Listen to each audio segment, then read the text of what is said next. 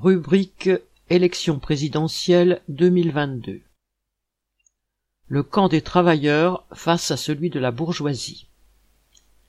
Avec mes camarades de lutte ouvrière, nous avons recueilli plus de 500 parrainages. Je serai donc bien candidate à la présidentielle. À chaque présidentielle, réunir ces parrainages est un défi.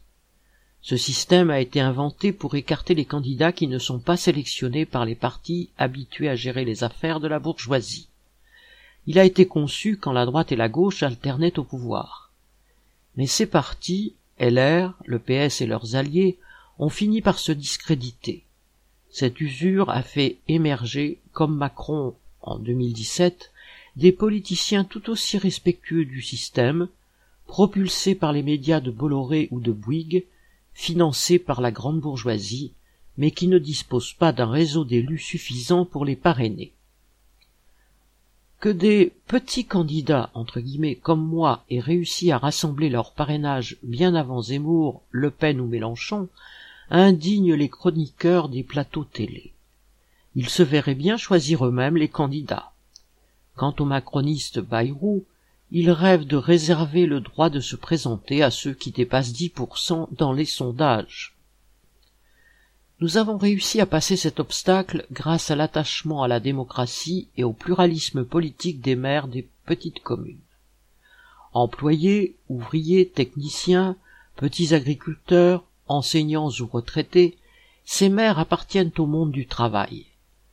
Ils connaissent les problèmes de fin de mois difficiles, de chômage et de précarité. Sans partager forcément mes idées, ils trouvent légitime que nous puissions aborder dans cette campagne les sujets vitaux pour les travailleurs.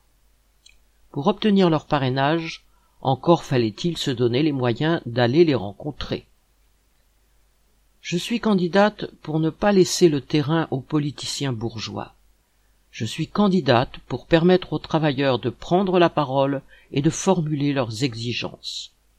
Je m'adresse à tous ceux qui ne croient plus au cirque électoral, aux promesses sans cesse trahies, mais qui refusent de se taire et de se résigner. Je m'adresse à ceux qui sont révoltés par les inégalités de plus en plus criantes et ne supportent plus d'entendre, citation, il y a toujours eu des riches et des pauvres, ou ça ne changera jamais.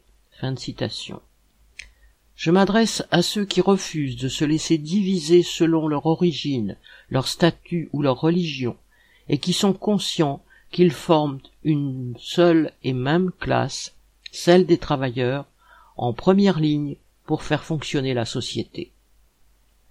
Ma candidature a pour but de rassembler autour d'une politique les travailleurs conscients que leur sort dépend uniquement de leur capacité à se défendre contre le grand patronat.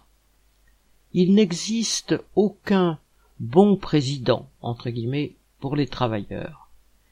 Quand les urnes sont rangées, quel que soit le vainqueur, nous serons toujours confrontés à l'exploitation, au bas salaire, à la précarité, aux cadences infernales. La guerre sociale ne s'arrêtera pas au lendemain de la présidentielle. Ma candidature est un appel au combat. Il n'y aura pas d'avancée significative pour le monde du travail et pour la société dans son ensemble sans s'attaquer aux financiers, au grand patronat, à la bourgeoisie. C'est une question de rapport de force, de grève, d'affrontements sociaux. Un peu partout dans le pays, chez Biomérieux, Dassault, Safran, Hutchinson, Lustucru, Alar et RATP et ailleurs, des travailleurs se mettent en lutte pour des augmentations de salaire. Ils ont mille fois raison. Pour arracher au patronat un salaire minimum de 2000 euros, indispensable face à la flambée des prix, il faudra que ces grèves se généralisent et deviennent explosives.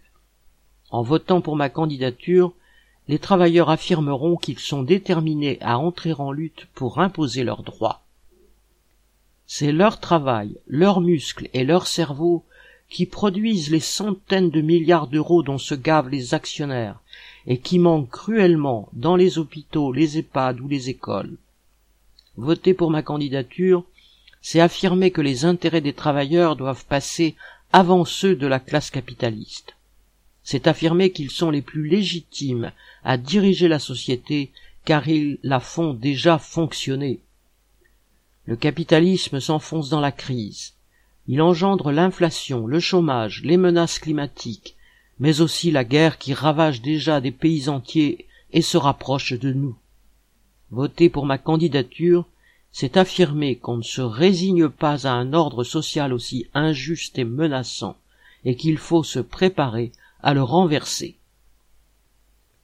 Éditorial des bulletins d'entreprise du 21 février 2022. Nathalie Artaud